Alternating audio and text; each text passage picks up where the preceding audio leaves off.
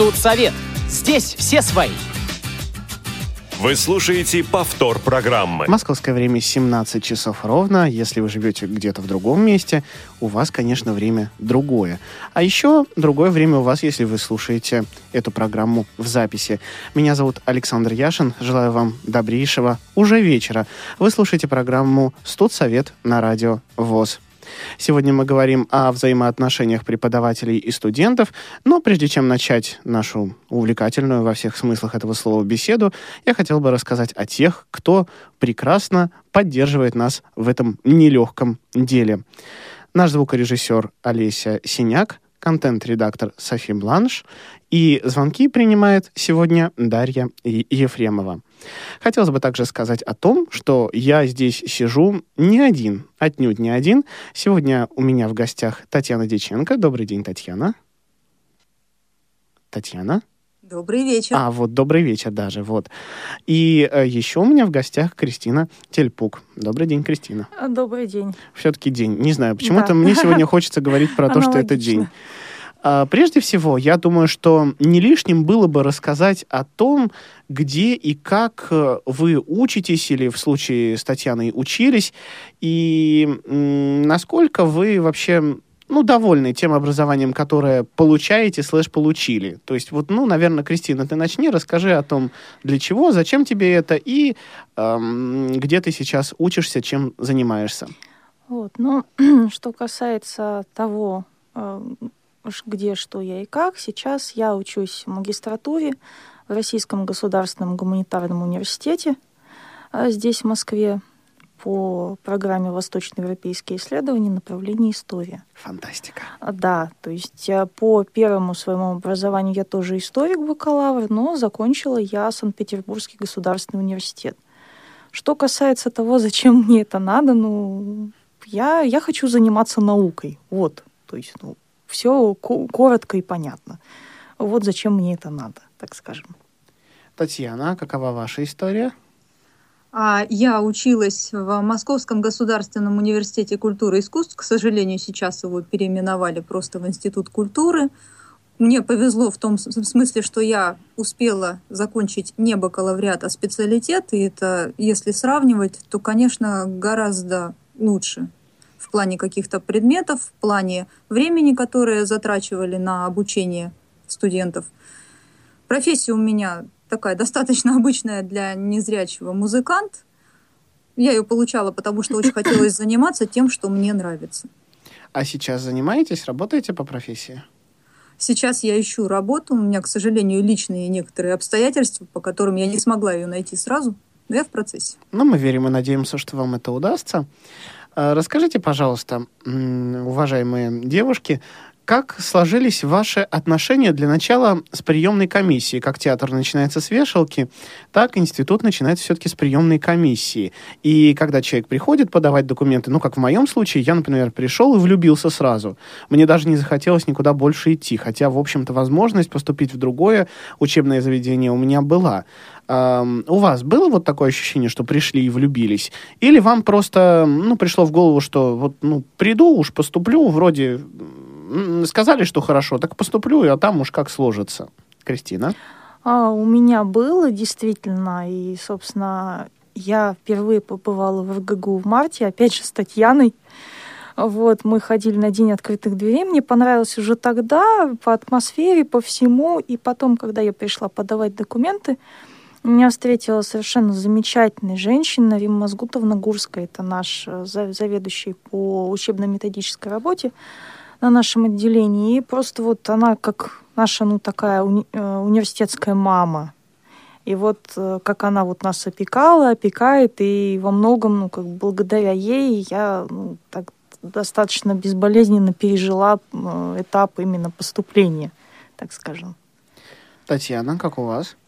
А я как раз шла туда достаточно наивно, полагая как раз-таки, что я вот приду, поступлю, я не знала своих прав, я не знала вообще, к кому в случае чего обращаться, но мне повезло, ко мне хорошо отнеслись в приемной комиссии. Когда я спросила, как я буду сдавать какие-то гуманитарные экзамены, мне сказали сразу, что можно быть секретарем моей маме или любому человеку, которого я приведу. То есть у меня не было каких-то проблем, но я вот знаю, что есть люди, у которых просто отказываются брать документы, и тут уже, конечно, надо не разворачиваться и в слезах уходить, а все-таки понимать, что есть у вас права, Конечно. и надо обращаться тогда не к рядовому члену комиссии, а просто просить, чтобы привели какого-то более главного человека, решать с ним.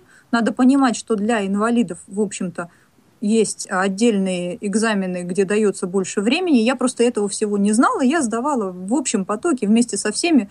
Ну, честно говоря, вот русская литература, там были тестирования. Я понимаю, что еще чуть-чуть, и я могла бы потенциально не успеть, потому что когда тебе читает секретарь, все-таки времени уходит больше, и желательно, наверное, пользоваться вот специальными экзаменами для инвалидов.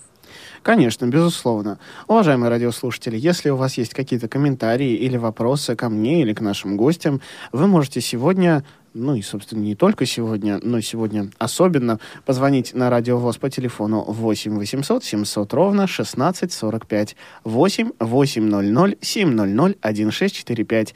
Звонок для всех жителей России является бесплатным. Кроме того, имеется skype radio.voz radio.vos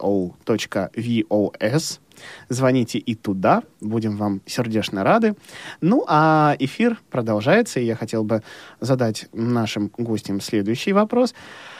А, скажите, пожалуйста, ну вот вы пришли в приемную комиссию. Вроде сдали какие-никакие экзамены, сдали, может, лучше, может, хуже, но, тем не менее, уже все, поступили. Вот 1 сентября э, и первая лекция. Приходилось ли как-то популярно объяснять и доказывать преподавателям, что вы отличаетесь, что к вам нужен какой-то подход, или что, по крайней мере, вам э, нужны какие-то, может быть, не условия, но, тем не менее, ну, дополнительные средства, что, может быть, надо читать, например, какие-то э, вещи медленнее, что может быть, надо что-то присылать вам, например, или как-то давать по-другому, или, может быть, делать с вами какие-то дополнительные занятия. А если приходилось, то насколько это проходило гладко и с какими трудностями вы столкнулись, если столкнулись? Тань, ну давай, наверное, ты. Хорошо. Сначала. Ну, в плане трудностей именно на лекциях их не было. Трудности начинались, когда подходили какие-то вот э, проверочные работы. Потому что тут есть два момента. Не все преподаватели готовы и умеют пользоваться компьютером, интернетом, и приходилось просить чтобы можно было переслать что-то по электронной почте, вплоть до того, что я меняла себе научного руководителя по одной из курсовых работ, именно из-за этого. И были, в общем-то, преподаватель, которого я поменяла, она была недовольна. Ну, благо, что они там как-то на своей кафедре договорились. На самом деле, больше проблем возникает, когда есть какие-то письменные работы, и педагог отказывается, чтобы ты потом их или как-то устно озвучил, или говорит, что ну давайте вы не будете писать, я это учту, а потом, когда начинаются какие-то вот э, подсчет баллов, оценок, преподаватель уже забывает о том, что он вам обещал, у вас каких-то баллов не хватает. Вот тут я хочу затронуть такую тему, достаточно, наверное, актуальную. Угу. Многие незрячие не хотят учиться писать по Геббельту. Потому что зачем нам это понадобится, да это нигде не пригодится. Вот на самом деле это может очень сильно пригодиться в ВУЗе. Я когда поняла, что педагоги имеют тенденцию или забывать, или не хотеть, я просто стала работать, писать, как все, вкладывала в прибор обычный листик и на нем карандашом, ручкой. У меня была курьезная ситуация, когда я это сделала первый раз. Я написала ответ, но я не знала, сумеет ли зрячий человек его прочитать. Я соседа ткнула просто кулаком в бок и сказала, Читай. ты знаешь, вот, да, нет, я, я сказала, посмотри, пожалуйста, можно ли это прочитать. И я смотрю, что он как-то так замер и затих. Я думаю, что он, наверное, не может прочитать. Я говорю, ну что? А он, оказывается, себе с моего листочка переписывает и говорит, можно, можно, все нормально, можно. Так что лучше, конечно, уметь писать, несмотря на то, что ты там, может быть, совсем не видишь, э, может пригодиться. Меня да, это не раз порой, выручило. да, порой, конечно, но хотя сейчас, э, в общем-то, помогает и ноутбук, потому что у меня тоже есть такие преподаватели, которые не особенно являются фанатами каких-то таких электронных вещей, и я обычно справляюсь так, что я просто показываю ту работу, которую я выполнил на экране ноутбука, э, человек видит, что у меня не открыто каких-нибудь там, не знаю, гуглов или еще чего-то, и понимает, что вот на совесть человек сделал, вот, все написано. И, в Я общем-то, тоже так оценка за ставится. Я так тоже делала, но дело в том, что у меня лекции были достаточно специфично расставлены, они чередовались с индивидуальными предметами, и Мгм. весь день на себе ноутбук таскать в ВУЗ не будешь. Я многие лекции писала просто на мобильный телефон или на диктофон, или как-то там для себя. То есть в ситуации, когда нет ноутбука или когда его не хочется нести, Мгм. можно взять прибор и листочек и как-то вот тоже Может выкрутить. быть, может быть. Про диктофон я еще спрошу. Это отдельная суровая тема. Кристина. А, вот, ну, собственно, что касается моей истории с письменными всякими заданиями, то здесь у меня ситуации бывали разные. Например, вот э, на первом курсе, ну, я сейчас бакалавриат пока имею в виду, до магистратуры Мгм. дойду, на том же русском языке, например, я э, делала точно так же на нетбуке, то есть показывала все, и с преподавателем были вполне нормальные взаимоотношения в этом смысле. А что касается, например, той же экономики, когда они писали письменный тест, я сдавала устно, а английский письменный экзамен мне, мне разрешили на компьютере сдавать, причем я сдавала на своем собственном, то есть, ну, у меня, мне как бы не выдавали никакой там посторонний и так далее, то есть вот.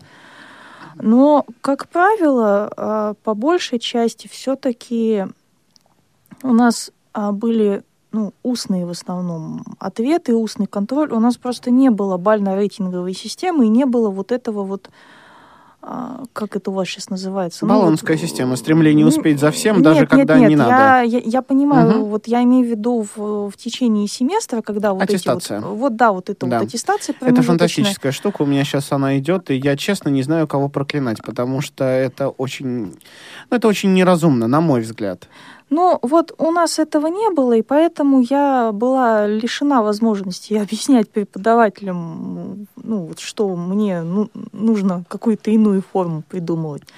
Что касается РГГУ и моей магистратуры здесь, то ситуация такая. То есть у меня э, вся письменная работа, она идет на иностранном языке. То есть потому что на остальных предметах у нас пока ничего такого нет еще. Вот, ну, возможно, будет дальше, и тогда уже там будет своя история. Что касается немецкого, то здесь, собственно, ну, мы с преподавателем достаточно просто поступили, не, не стали изобретать велосипед, условно говоря. У нас с ним, пока они сидят, пишут тест, мы с ним устно беседуем. И он мне ставит оценку. Все. Очень здорово. Вообще это хорошая, хорошая такая вот э, работа, когда идет э, коллективное взаимодействие, когда все-таки и сам преподаватель, я же так понимаю, что сам преподаватель предложил такое взаимодействие. А, там была такая ситуация. Ну, у меня просто два преподавателя немецкого языка. Мгм. Вот. И когда, если у нас будет тема трудной, ну, как бы мы дойдем до вопроса трудностей с преподавателями, я об этом еще скажу. Хорошо. Но э, мой основной, так скажем, преподаватель, он сам немец, и, естественно, у них немножко иное к этому ко всему отношение. И когда Мгм. у нас дошло дело до тестирования, он меня спросил, как мне будет удобнее это делать что удобно ли мне будет устно это делать. Я говорю, да, я бы предпочла.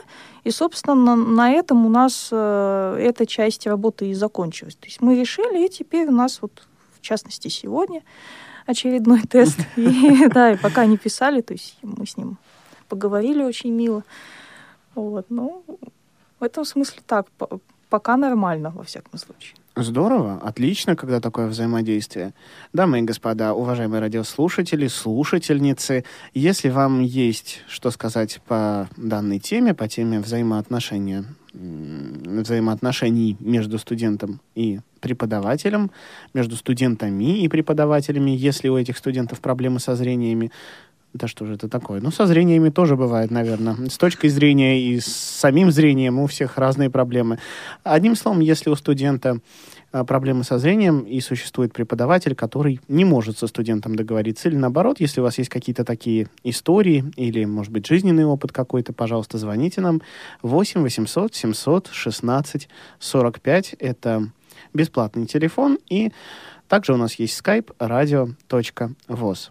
Вот мы говорили про диктофоны. Я знаю замечательную историю, когда девушке незрячей просто не разрешили записывать лекцию на диктофон, собственно, выгнали ее из аудитории и сказали, что вы, сударыня, нарушаете авторские права и вообще не смеете больше никогда, уходите отсюда. И, в общем, как вы будете сдавать зачет, я не знаю, но больше ко мне не приходите. Ну, собственно, девушка зачет сдала, ругаясь в деканате.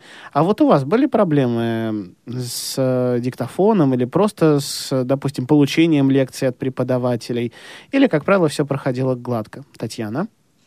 Ну, с диктофоном у меня проблем не было. На самом деле, надо просто действительно посмотреть на реакцию педагога, может быть, заранее спросить. Сейчас такая аппаратура, которую можно спокойно опустить под парту и продолжать все записывать. Это, по-моему, не такая страшная вещь. А в плане получения лекций, да, мне тоже сказали на первом курсе, когда я вот только начала учиться и тоже была такая наивная, я подошла и спросила, можно ли лекции в электронном виде.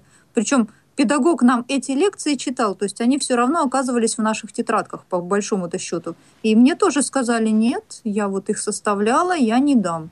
Ну, в общем-то, люди разные, кто-то больше боится, кто-то меньше. У меня, благо, был не настолько гуманитарный вуз, чтобы были большие объемы, и можно было успеть записать и на телефон, и на компьютер. Поэтому я не так уж много диктофоном пользовалась. Спасибо за камешек в наш огород. А, Кристина? Вот, но у меня, я пользовалась диктофоном а, очень-очень мало, только на первом курсе, когда училась, потому что потом я поняла, что это ну, непродуктивно, чисто для меня оказалось. Но я, как правило, всегда у преподавателя сначала спрашивала. То есть, если я к нему первый раз пришла, я ему объясняю, говорю, вот вы знаете, я не зрячая, вы не будете возражать, если я буду писать вот на диктофон. И мне ни разу никто не отказал. То есть вот не было такого.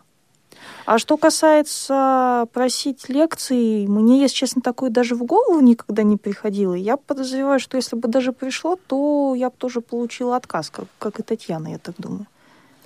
Расскажите, пожалуйста, про работу на семинарах. Было ли, например, так, что преподаватель не хотел вас спрашивать, поскольку э, вы не видите, или, например, считал, что лучше э, в принципе, просто не спрашивать, потому что, ну, думал, например, что вы не готовитесь. Или, например, наоборот, был удивлен вашей подготовкой, вашим знанием был как-то так поражен.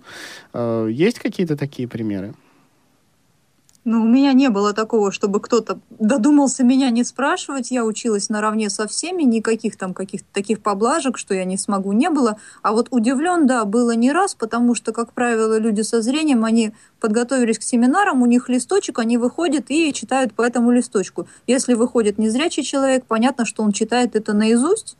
И если это делать грамотно, правильно, складно, то это очень хорошее впечатление производит если один раз так ответишь, в общем-то, уже к тебе будут относиться, наверное, все время, пока читается предмет, достаточно хорошо. Ну, у меня в целом тоже не было никаких таких прям уж, чтобы поблажек. Единственное, у нас а, могли быть, то есть, ну, некоторые особенности в работе, когда начиналась работа либо с картами, то есть там, ну, предлагалось на, нарисовать контурную карту. У нас на первом курсе очень любили такие вещи. Естественно, я это не делала, но, как правило, для меня это заканчивалось просто тем, что мы с преподавателем садились, и я ему говорила, что с чем граничит, условно говоря, ну, по памяти. И то есть это вот, э, вот в такой форме выглядело. Что касается непосредственно каких-то вот сообщений, у нас просто в основном семинары, они строятся на докладах. То есть ты выходишь, делаешь доклад, и у тебя по одному предмету э, один доклад в семестр обычно. Ну а, ну, а семинар, естественно, не один, их там может быть ну, штук пять параллельно идет. Ну, я не скажу, чтобы кто-то особенно удивлялся, но то, что я, по крайней мере, да, это все без листочка, без ничего, но то, что я могу сказать, что меня слушали, это да. Как бы. А какие проблемы возникали у вас, если они возникали, с предметами непрофильными? Ну, такими, например, как физкультура, основы безопасности жизнедеятельности и прочими всякими радостями жизни. Потому что у меня, например, есть замечательная история, когда физкультурная дама сказала мне, что вот вы не видите, а не дай бог вы упадете и головушку разобьете. Как же вы вот будете жить-то на свете после этого? И как я буду? Меня ж посадят. Э, поэтому физкультурой заниматься вы не будете. Как было у вас? И вообще, собственно, хотели ли вы заниматься той самой физкультурой? Так ли оно вам было надо? И если хотели, предпринимали ли какие-то такие, ну, не знаю, попытки, не знаю. Ну, потому что мне, честно, мне не хотелось. В общем-то, я тут не буду кривить душой, мне не хотелось, и для меня это просто возможность поспать, так как физкультура это обычно нулевая и первая пара, и у меня просто камень с души свалился, когда было сказано, что нет, молодочек, на физкультуру вы не идете. Расскажите, Татьяна. Ну, у меня сразу изначально мне сказали, что физкультурой я заниматься не буду, причем обычно, как с инвалидов требуют какие-то, может быть, рефераты на эту тему писать. У нас не было ничего. У нас просто существует такая вещь в ВУЗе, поскольку студентов много, спецгруппа. То есть туда попадают все с любыми проблемами мало-мальски существенными по здоровью. Там легкая нагрузка. Ее вела такая замечательная бабушка, мы ее так и звали. Да, да, да. И в общем-то, бабушка, она спокойно к этому относилась. Она и своих-то, кто ходил, не сильно гоняла, а меня так тем более. Поэтому я на физкультуру не ходила. Меня это безумно радовало, потому что все-таки музыкант, ну, наверное, логичнее заниматься музыкой. Ну да, чем тем, тем более, скакать. Что у меня же не просто инструмент, у меня баян. То ну, там, там только отнесешь его да, куда-нибудь, да. так займешься. А чего же? Каждый день физкультура по несколько часов. Конечно. Э, ОБЖ, кстати, я ходила как все. Я там рассказала реферат про экстремизм.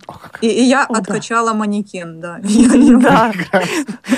Манекен Гоша, да. Ну, кстати, ну-ка, ну-ка, ну-ка. Откачать манекен, это, это надо уметь вообще-то. В принципе, ну это дело хорошее. А Кристина, что ты можешь сказать по этому а, поводу? Я могу сказать следующее. У нас, так как поток был большой, ну, а, у меня, естественно, здесь в РГГУ никакой физкультуры нет, слава богу. Вот, ну, сколько может может быть, она еще случится? Не-не-не. Мы уже вы, вышли из того возраста, когда ставят физкультуру. Никогда не поздно.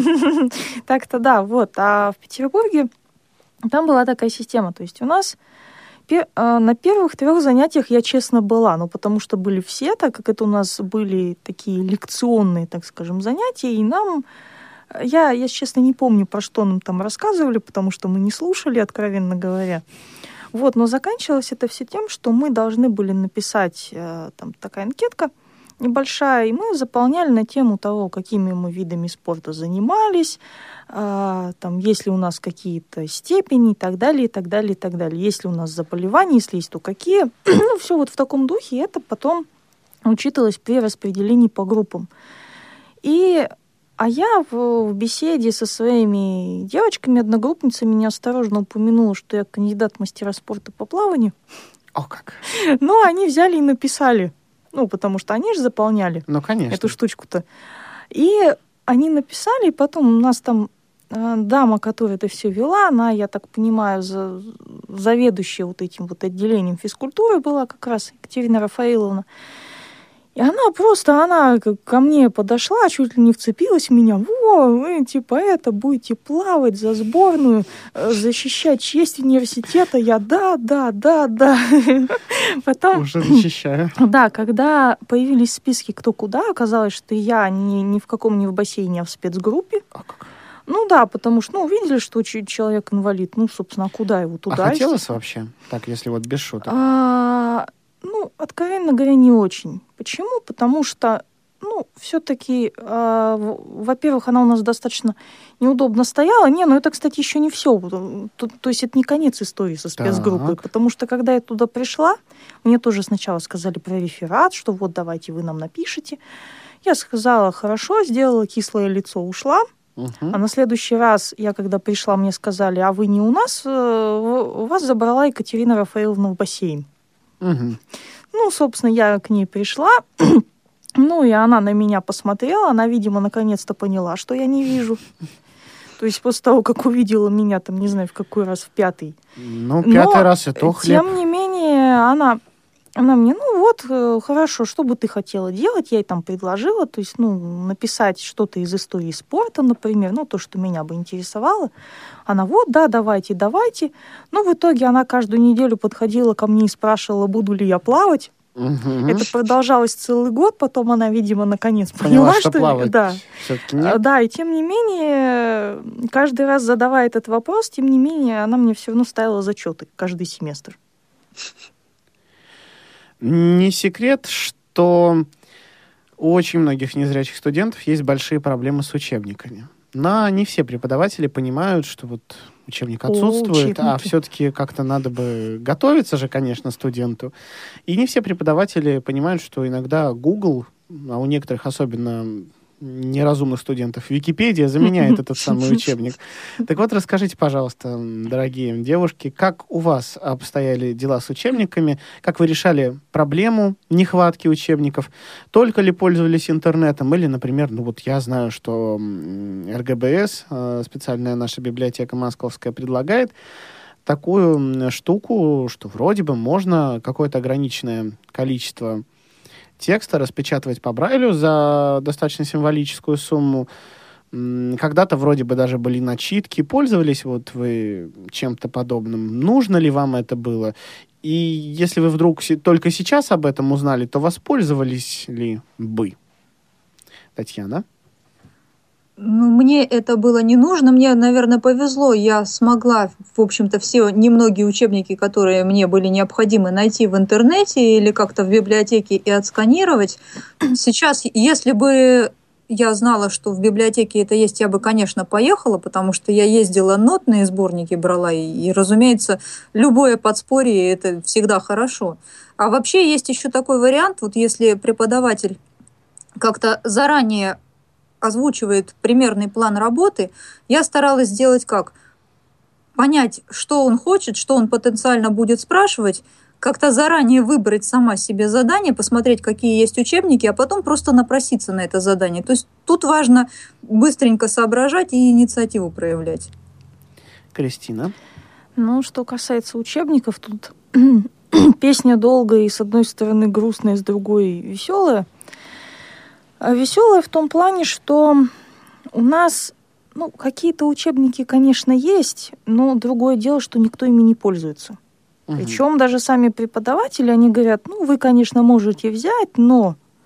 То есть они дают, как правило, просто под запись список учебников и говорят, ну, ищите сами там, либо в Мгм. интернете, либо еще где-то, и, по крайней мере, ну, уж один там из пяти-шести пунктов ты найти всегда сможешь. А если нет? А, ну, просто а, у меня не было таких ситуаций, когда нет. Потому что у нас достаточно по ограниченному числу предметов вот, были и есть учебники, а по остальным, то есть это, как правило, темы, и дальше ты уже ищешь какую-то литературу тематическую, подбираешь. И то есть это, ну, это уже именно какие-то монографии, статьи, то есть это не учебник вот в таком вот виде. Но вот что касается библиотеки, у нас в Петербурге я на первом курсе я попыталась вот воспользоваться вот то, о э, тем, о чем ты говоришь, ну, в частности, с начиткой. У нас там ситуация такая, ну, это я рассказываю на 2010 год, сейчас, возможно, уже что-то поменялось, поэтому ничего не могу сказать. Так вот, а, ситуация была такая, у нас э, у библиотеки, у специальной, был договор с э, Российской национальной библиотекой, ну, это та, собственно, основная, где Мгм. мы, в общем-то, все Так или иначе, Да. побывали? да, где, э, где мы все побывали, вот, и которой мы пользовались в своих научных поисках, так сказать. Вот. И, в общем, Которые редко увенчались успехом, правда? да, да, да, да, да.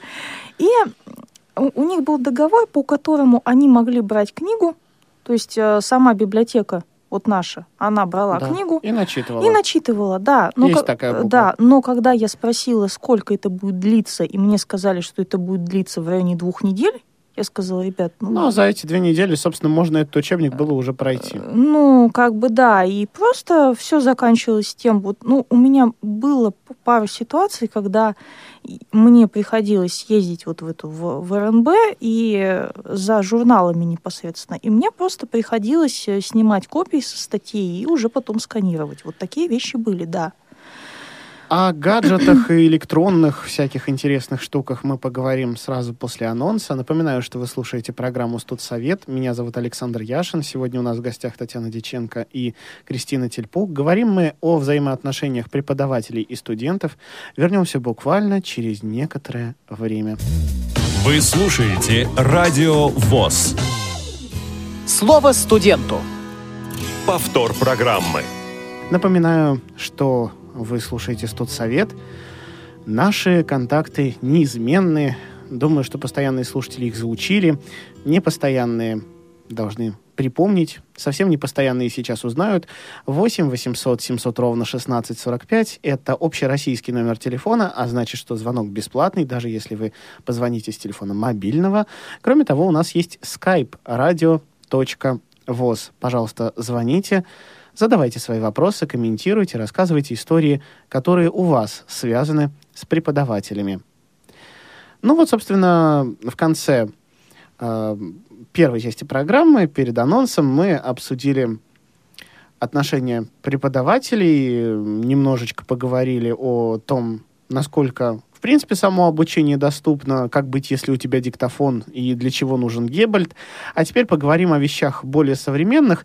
Расскажите, пожалуйста, коллеги, насколько у вас эм, получалось договориться с преподавателями в плане использования гаджетов. Ну вот я, допустим, знаю, что э, многие преподаватели ругаются на то, когда у студента, допустим, ноутбук, да, допустим.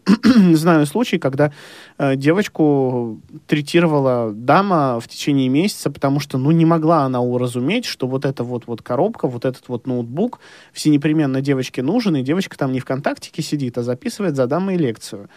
Э, как у вас было? Приходилось часто объяснять, что вот э, эта шайтан-машина не просто так тут стоит?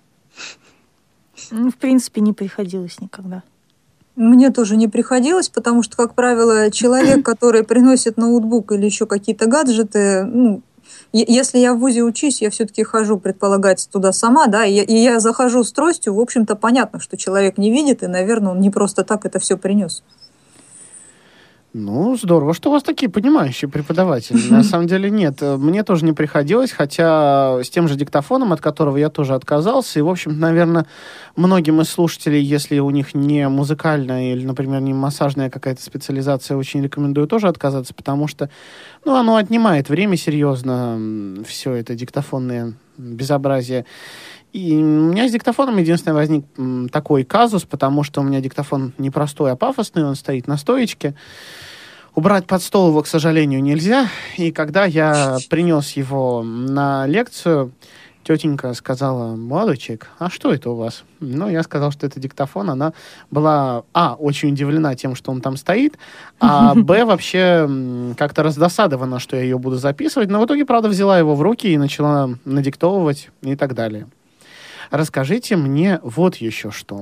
Помимо общих предметов, помимо физкультуры и ОБЖ и прочих радостей жизни, есть же предметы ну, например, иностранный язык. О. А, они вызывают фантастические эмоции. У меня, например, и один, и другой вызывают. У меня только славянские языки вызывают приятные эмоции, потому что мой английский и немецкий похожи ну, не знаю, на что они похожи. Нет, они, в общем, преподаются-то, наверное, неплохо, но с преподавателями мои отношения сложились, ну, достаточно странным образом. Одна мне просто сказала, бери то, что тебе надо, и учись потому, что тебе надо, потому что вот, ну, иначе я не знаю, как с тобой быть. А с другой мы все вот никак не свидимся. Она очень неуловимая дама, поэтому в этом плане меня постигает разочарование. Расскажите, как дела обстояли с учебниками? Удавалось ли договориться? Удавалось ли как-то решить вот проблемы, может быть, какого-то недопонимания преподавателя? Как писали грамматические какие-то тесты, еще что-то? Все, что вы можете рассказать о своих трудностях, ну или, может быть, радостях, связанных с иностранными языками в институте. Тань, давай ты, потому что у тебя он был один. Зато Да. какой! Да. Ну, у меня был английский, но радости было мало, потому что в первый раз, когда меня педагог увидела, она побежала бегом практически на кафедру Как выяснять, а, как же, ку- куда же меня деть и как вот сделать, чтобы меня в этой группе не было. Они сестры с моей, точно. Вернулась жутко недовольная, потому что ей, видимо, сказали, что дали то и учи. Она не ладила совершенно с компьютером, она им не владела, она не знала, что такое флешка. У них флешка была с учебниками одна на всю кафедру, и когда я попросила скинуть себе на компьютер, она очень дергалась и говорила, ребята, сядьте кто-нибудь с ней, вдруг она сейчас ее испортит, вдруг она еще что-то там с ней сделает. В общем-то, благо, что одногруппники мои на тот момент понимали, что ничего я с ней не сделаю Мгм. учебник, вот если у тебя есть преподаватель английского или какого-то еще языка, стопроцентная, наверное, гарантия, что он выберет именно тот из множества учебников, которого или не будет в интернете, или он у тебя никак не распознается файнридером. О, это да. уже просто закон. Поэтому учебник это была катастрофа, и самое страшное, что невозможно ведь объяснить человеку, который с этим не сталкивался, что это не распознается, что просто, летит да. оформление, да, что все вот это происходит. И кончилось все, в общем-то, тем, что она давала, как правило, группе прочитать текст и заставляла его пересказать, а я свой пересказ делала на основе уже того, что сказано. То есть, ну, это гораздо сложнее. Получался если- испорченный телефон. Нет, получалось хорошо, но просто это очень сложно и психологически, и по чужому пересказу свой составить. Это все-таки надо Но потом надо же Постараться. понять, потому что Да. не все говорят по-английски О, да. так, как э, Вильям наш все, Шекспир. все не поэтому- говорят по-английски. И поэтому, ну, меня, наверное, спасло то, что я достаточно хорошо уже языком владела, и ей было просто с чем сравнить. Она понимала, что если она поставит мне какую-то оценку ниже только на том основании, что я это глазами не читала, то Мгм. будет скандал. Поэтому, собственно, иностранный я пережила, но вспоминаю его до сих пор с содроганием, потому что лицо у преподавателя было просто на каждой лекции сверх недовольное. А меня ждет экзамен. И я думаю о нем с содроганием, и честно, вот я не знаю, что там будет, потому что все очень удручающе в том смысле, что сколько я не бьюсь, ни к какому консенсусу прийти с тетенькой я не могу. Вот э, не знаю я, чем уже мне ее умаслить. Э, Не знаю, не знаю, что ей сказать. Но, очевидно, что-то придется, потому что нам так или иначе общаться еще больше полугода. А предлагали ли вам, Татьяна, какие-то, может быть, э, дополнительные варианты решения проблемы? Ну, не знаю, аудирование какое-то, еще что-то? Или преподаватель даже не предполагал, что вот можно как-то по-другому При- решить беду? Преподаватель всячески демонстрировала, что она вот как работала, так она и будет работать. Ничего ради меня она менять в своей привычной работе не будет. Поэтому ничего не, не предлагалось. Единственное, что на первой лекции мне было сказано, когда ей объяснили, что она должна меня учить, она сказала, может быть, вы будете учиться вот отдельно от всех, приходить брать задания. Я от этого отказалась из тех соображений, что я не смогу человеку как раз-таки объяснить, что у меня что-то файнридером не распозналось, и мне лучше при всей группе, может быть, немножко там прикрываясь ими, может Но, быть, что-то параллельно, менее, и- сказать, и, да. у них, Мгм. да, уточняя, мне проще будет в группе на самом деле, нежели ходить индивидуально с таким педагогом заниматься. Ну, мне кажется все-таки, что они близняшки, явно сестры с моей, поэтому, ну, печально, в общем. Ясно. Кристина, может быть, твои истории будут наполнены большим позитивом? Ну, у меня на самом деле, так как языков было много и историй достаточно много, но я так постараюсь покороче это все Ну, зачем же? Вот, ну, собственно, началось все тоже с английского в свое время, да, еще на бакалавриате, опять же. И, э, ну, мне, благо, повезло с преподавателем, потому что, когда меня распределили к ней в группу, она в целом-то нормально отнеслась. Единственное, она, да, она спросила насчет учебника, что вы, вы сможете, не сможете. Я сказала, что, ну, как бы, в зависимости от того, какой будет и как он распознается и так далее. Ну, благо, ей можно было такие вещи объяснить. Вот, но в итоге он по старой доброй традиции не распознался. Но благо я выходила из положения следующим образом. У нас была достаточно большая группа и достаточно слабая. Мгм. И то есть, э, как правило, мы делали задание с кем-то. То есть, ну, по сути, делала я, а человек просто записывал и, и за себя, и за меня, условно говоря. Мгм. То есть ли- либо, ну, когда по каким-то причинам не получалось, то я, в общем-то, как и Таня, непосредственно уже на паре соображала, так как материал был для меня совершенно легкий. Вот, и для меня это проблема не составляла. Например, с той же латынью у меня вообще проблем не было, потому что учебник был старый советский, он прекрасно распознался. Ерхо? А, нет, там ка- какая-то дама с русской фамилией, не помню, ш- 62-го, по-моему, года издания какой-то. Вот, он прекрасно распознался, так как не был снабжен картинками и схемами, как вот современные. И я спокойно могла с ним работать и чи- читать, и писать, и так далее. Вот. А что касается сербо-хорватского, например, там была такая история, у нас было два разных преподавателя, ну, так нам поставили. И с одним-то было все нормально, то есть он нас, ну, учил читать только, по сути. Говорит, вы должны ну, научиться главным образом читать научную литературу, понимать ее, ну, а остальное уже как захотите. И там было все просто. Он читает текст, я перевожу, сижу. Мгм. То есть, ну, не совсем синхронно, но почти получалось. А второй, а, он пытался нас ну, учить языку, насколько он это мог делать. И весь семестр, каждую пару, когда мы с ним виделись, он, он меня просил, чтобы я ему почитала. И каждую пару я ему должна была объяснять, что я не могу ему почитать. Никак. А Вот. он так хотел. а Он, ты? он так хотел, да. А здесь сейчас, то есть э, в РГГУ у меня история в какой-то степени повторяется с почитать, потому что у меня опять два преподавателя, но уже по немецкому. И вот э, дама, которая, ну, которой я официально числюсь, она тоже, она мне то подсовывает какие-нибудь схемки, что, чтобы я по ним там что-то ей рассказывала, то просит, чтобы я ей что-нибудь почитала. А, Я тоже ей каждый раз объясняю, и она мне на следующей, на следующей паре снова начинает с того, что говорит, и так я не поняла. Мгм. И то есть, ну... Чё это? и- Чё это ты, сударыня, мне не читаешь? Да. Должна Ага. бы читать, а ты не читаешь. Так, ага. И, в общем, никак с ней не договориться с этой дамой? Ну, ну, мы, в общем, более-менее как-то мы с ней договариваемся. Вот. А что касается моего замечательного немца, у которого в основном-то я и учусь, там Мгм. вообще была история такая. Я сама в эту группу напросилась, и я к нему пришла, просто вот, ну, а, представьте себе ситуацию, ну, человек собирается вести, в общем-то, занятия у своей группы, приходит девица с тростью, то есть, ну, он понимает, что она незрячая. Теперь я знаю, как я буду называть незрячих студенток. Девица с тростью. Да, да, да, да, вот.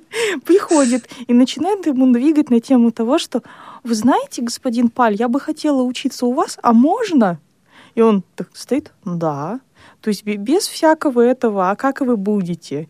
Без каких-либо вот таких вещей.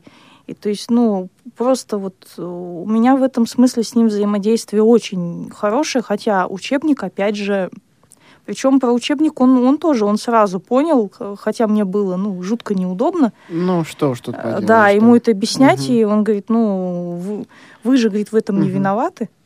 Фантастика. Ну, хорошо, Да. когда все-таки есть такие преподаватели. 8 800 700 ровно 1645, наш skype radio.voz. У нас есть звонок. Добрый вечер, Оксана. Добро пожаловать на радио ВОЗ. Расскажите нам, пожалуйста, что вы думаете по Алло. сегодняшнему вопросу. Здравствуйте. Я, я, я приветствую э, ведущего, м, Ведущий тоже гостей вас приветствую. Здравствуйте. приветствую всех Здравствуйте. э, радиослушателей. А вопросы у меня, вопросы у меня два. Первый вопрос э, к Татьяне. Ну, насколько я поняла, музыкальное образование, да, там? Да. Как вы, как вы работали с нотной литературой, вот именно с плоскопечатными изданиями? И вопрос э, к э, и Кристине. к Татьяне, и к Кристине Мгм. у меня будет такой.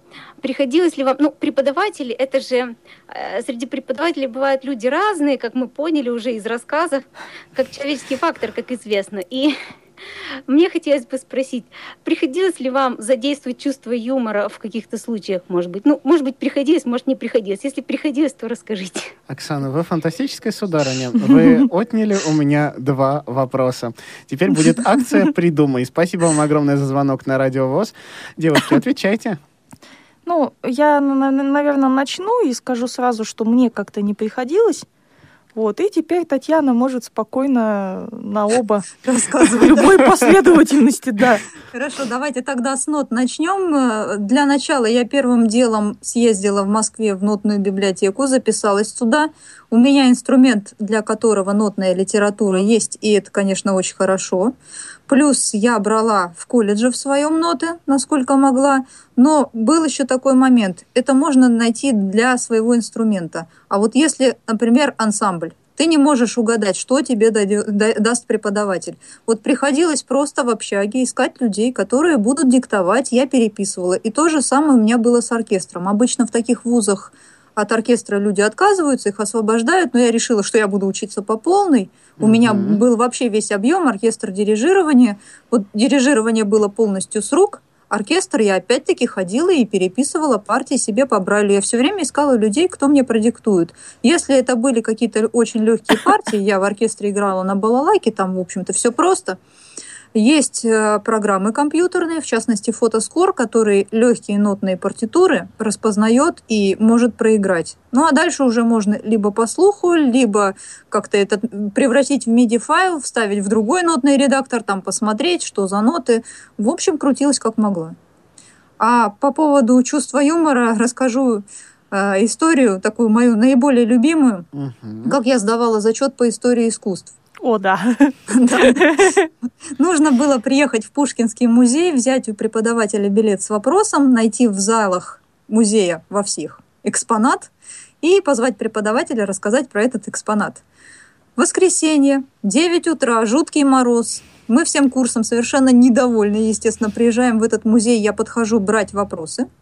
Педагог поднимает голову, и я понимаю, что она зависает, потому что мысль о том, что слепые приедут экспонаты в залах Пушкинского музея искать, ей в голову никогда не приходила.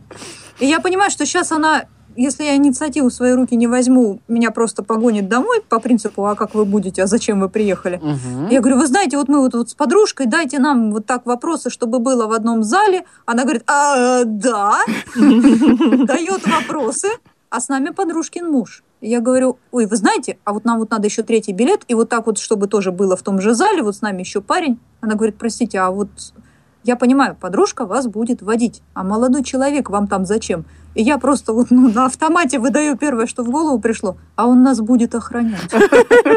Зачем, от кого в музей, неважно. Ну вот, вот такие экспромты, они на самом деле часто бывают, когда ты что-то такое выдаешь совершенно не задумываясь, но получается смешно, весело.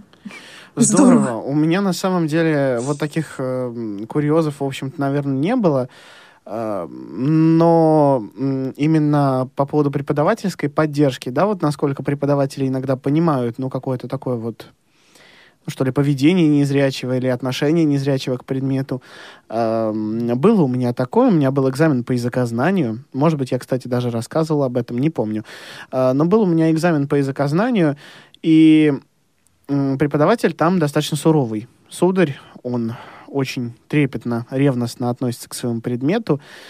Меня это всегда напрягало, потому что я понимал, что там гигантское количество просто терминов, э, огромное количество вопросов, и выучить это все, ну, наверное, это надо быть одной моей одногруппницей, которая, я не знаю, как она это делает, но она выучивает все просто.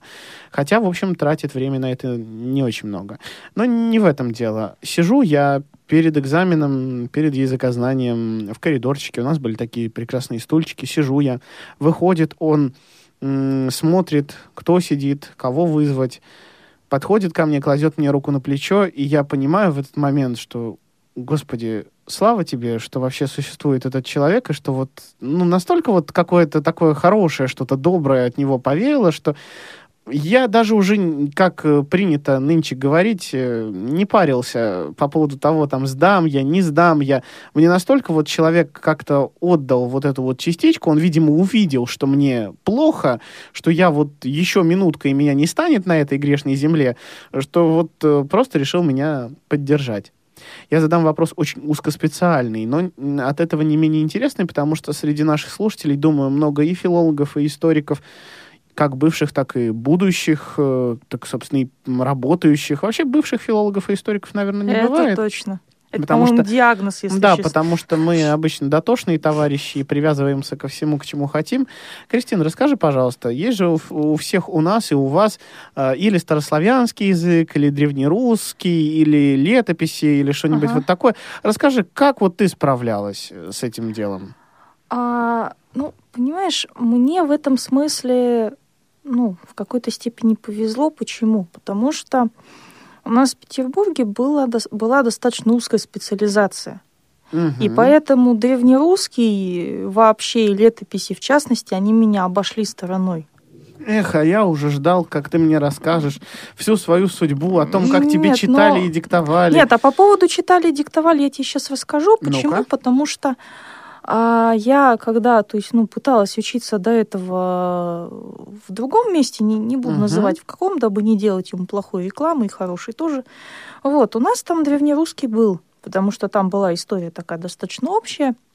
И мне там очень повезло с преподавателем, и ну, в принципе, то, что нужно было заучивать, а у нас там в основном нужно было учить там куски разные из разных мест, там, то есть слово о полку Игореве, то еще откуда-нибудь, она мне просто это, ну, на, на диктофон наговаривала. А как экзамен сдавался? А у нас не было экзамена, у у нас был зачет. Ну, вот у меня был экзамен, и на экзамене мне просто тоже... Мне читали. И мне читали, я переводил, и, собственно, на этом вся история, что называется, заканчивалась. Ну, я, я польский так сдавала, так что, в общем, ну, нормально. Фантастика. Расскажите мне вот еще что, дорогие сударыни. Были ли какие-то такие конфликты, когда приходилось обращаться, ну, непосредственно наверх, когда с преподавателем договориться вообще никак не получалось? Или, по крайней мере, были ли такие конфликты, из которых вы выходили победителем, и вам удавалось как-то преподавателю доказать, что вы все-таки что-то из себя представляете и можете что-то сделать? Потому что, ну, часто так бывает, что люди из-за своих проблем со зрением боятся кому-то что-то начинать доказывать, потому что, ой, не дай бог, что-нибудь мне скажут, ой, не дай бог, меня выгонят. Мне одна знакомая сударыня рассказывала про девочку, которая не сдала таким образом экзамен по информатике. Она очень боялась, что вот э, преподаватель что-нибудь ей такое скажет, посадит ее за какой-нибудь неправильный компьютер, и, в общем, ну, полетела из-за этого из вуза, просто побоявшись к нему в свое время подойти и попросить какую-то вот, ну, работу, что называется, чтобы он ей просто что-то дал, э, объяснил, и чтобы она это выполнила, и, собственно, на этом основании получила какую-никакую оценку. Э, Как у вас было с преподавателями? Приходилось ли включать вот более жесткий такой лексикон и как-то себя вести немножко жестче, чем того требовали обстоятельства, допустим? Ну, мне, мне не приходилось пока, и надеюсь, что не придется. У меня как раз-таки были две ситуации. Первая ситуация, когда педагог мой по специальности мне сказал, ты не видишь, следовательно, у тебя неправильное восприятие мира, следовательно, у тебя ну, должен быть какой-то психический диагноз. Ну, условно говоря, он мне сказал, что раз я не вижу, то я Гораздо- Слава богу, имя да, свое да. называете и да, подаете. да. глупее, да, чем все остальные. И, в общем-то, это было последней каплей в моих взаимоотношениях с ним. Я пошла и добилась, чтобы мне его поменяли. А вторая ситуация, она, наверное, такая, о которой стоит поговорить, потому что многие могут столкнуться. Это как раз Мгм. речь о горячо любимой вами бально-рейтинговой системе. О, У да, меня она была преподавательница, которая, э, нужно же отмечаться. Каждое посещение отмечается в журнале, и за это начисляются баллы. Она не разрешала отмечаться не своей рукой. То есть, если я не вижу, то за меня даже в ее присутствии кто-то крестик в журнал поставить не мог. Мгм. В итоге в конце семестра меня обрадовали тем, что у меня не допуск к экзамену. Фантастика. По ее мнению получилось, что я была где-то там раза три или четыре за семестр у нее, при том, что я ходила туда с ноутбуком. Ноутбук у меня был старый, он очень трещал на всю аудиторию, сидела на первой партии, то есть не заметить меня Узнать, было что вы невозможно. есть, да, было очень А- просто. А самое интересное, что у нас был такой длинный вуз, и я, когда ходила туда с ноутбуком, с тростью на пару, она меня несколько раз по этому же коридору к себе на пару и провожала. То есть мы шли вместе, она меня прекрасно знала. Но тем не менее она меня не допустила. Я пошла к завкафедрой, он поговорил. Угу. Завкафедрой у нас отличался тем, что он мог уговорить кого угодно, и люди соглашались только, чтобы он прекращал говорить.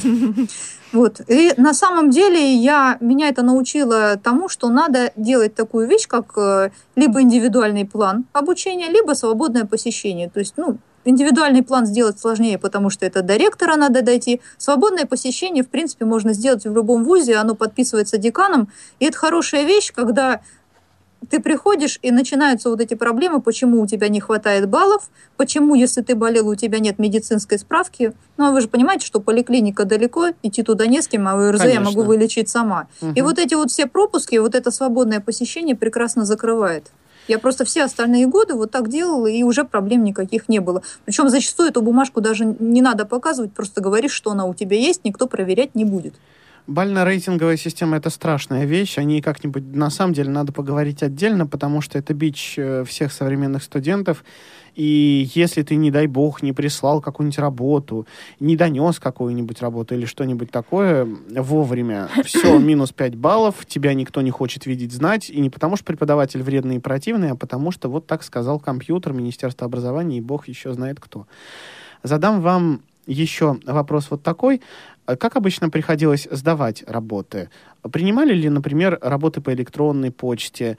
Или все-таки часто приходилось приносить э, распечатки и э, проверяли ли ваши преподаватели у вас конспекты, потому что у меня были дотошные преподаватели, которые хотели от меня конспекты, и мне приходилось печатать конспект каждой лекции, чтобы они могли утолить свое любопытство. У Кристина. меня проверяли, и, собственно, и письменные работы я сдавала. В частности, моему завкафедрой, он весь первый курс, он, он ходил и регулярно смотрел мои конспекты. Вот, ну, не только мои, в принципе. И, ну, он там себе где-то помечал, у остальных он просто в тетради расписывался, а, у меня, а мои он там где-то у себя на бумажке помечал. Вот, и отправляла по электронке, но распечатывать э, не распечатала никогда ничего. Как правило, если нужно было что-то письменное сдавать, то люди как-то вот довольствовались и электронной, электронной почтой. почтой. Вполне. Угу. Татьяна? У нас не было вообще такого понятия, как проверка конспектов, вплоть до того, что у нас можно было конспекты не писать. То есть ты сидишь на лекции, твоя проблема, как ты ее потом будешь запоминать, где ты ее будешь брать, как ты ее будешь сдавать. Распечатывать приходилось, ну, буквально в самом конце, пару раз я приносила распечатанный диплом, и то потому, что педагоги, их было несколько на предзащите, чтобы они могли кто-то на компьютере читать, кто-то бумажный вариант читать. По электронной почте, как правило, разрешали, поэтому как бы тоже таких проблем не было. И меня, например, что радовало, многие педагоги не смотрели на оформление рефератов. То есть можно было в Word Word ничего не форматировать даже. Просто написать как угодно. Главное, набери, да, хоть там разным да. шрифтом, разным размером и вообще. Нет, у нас в плане в этом все очень строго, потому что вуз филологический, у нас нельзя написать абы как. Последний вопрос, который вам хочу задать, тоже животрепещущий. Были ли практики всякие разные, и не делали ли вам каких-то препонов там? Буквально кратенько в двух словах скажите, пожалуйста. У меня не было. У меня а, были, и, ну, то есть особо препонов не было, и там были чисто технические проблемы, так сказать. Угу. То есть, ну, просто неорганизованность какая-то. Ну, не, нет, скажем так, а, были виды работ, которые я не могла делать в, в, в силу того, что я не вижу, а ничего другого они мне предложить не могли, хотя и хотели. Замечательно. То есть вот. Скажите, пожалуйста, уважаемые мои гости, что бы вы могли пожелать незрячим студентам Э, в завершении этой программы, как им следует вести себя с преподавателями и э, ну, может быть, какие-то напутственные слова вы им желаете сказать? Ну, я немножко скажу. То есть главное вот для меня это если ну, начинаются какие-то проблемы, да, с, с тем, как ты будешь заниматься и так далее, то есть нужно предлагать, нужно не молчать и проявлять инициативу. Угу. Вот. Вот это а я к этому добавлю, вот тоже хотела сказать, что нужно предлагать, причем Тут есть такая психологическая закономерность. Предложить нужно несколько вариантов, потому что если говорить «я не знаю», педагог с вами общаться не будет. Если сказать «я могу только так», опять-таки может э, заупрямиться. А вот если ты приходишь и говоришь «а я вам могу устно», «а я вам могу на флешке», «а я вам могу на электронную почту и то, и это, и это», человек ну, просто подсознательно, волей-неволей начинает выбирать. И в любом случае какой-то вариант он выберет, ну и вы, соответственно, Решит от этого выиграете. Да. Угу. Это лучше, чем вас просто отправят э, со словами, а я не знаю, как с вами работать, а идите там, думайте, решайте сами свои проблемы. Безусловно. В любом случае, это инициатива, и Безусловно. это юмор, честно говоря. Потому Конечно. что чем больше ты открыт, чем больше ты улыбаешься, чем более смешно, наверное, реагируешь на какие-то ситуации, тем, тем лучше. проще тебе будет с педагогом. На этой замечательной ноте мы завершим сегодняшний выпуск Студсовета. Его подготовил и провел Александр Яшин. У меня в гостях были Татьяна Деченко и Кристина Тельпук. Спасибо вам, девушки, за участие. Спасибо эфирной бригаде за то, что помогали. Всего хорошего, берегите себя. А в завершении замечательная, позитивная и вполне добрая песня. Удачной рабочей недели. До свидания. Вы слушаете повтор программы.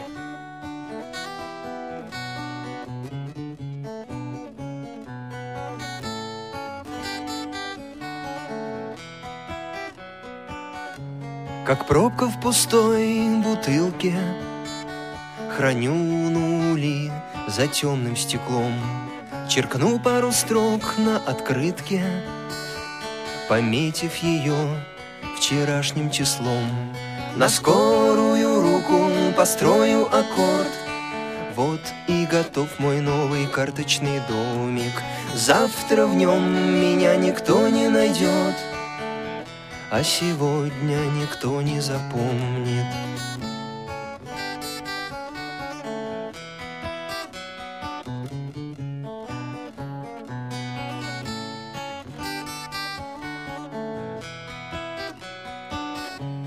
В мирное время меньше афиш, дешевле билеты, особенно летом.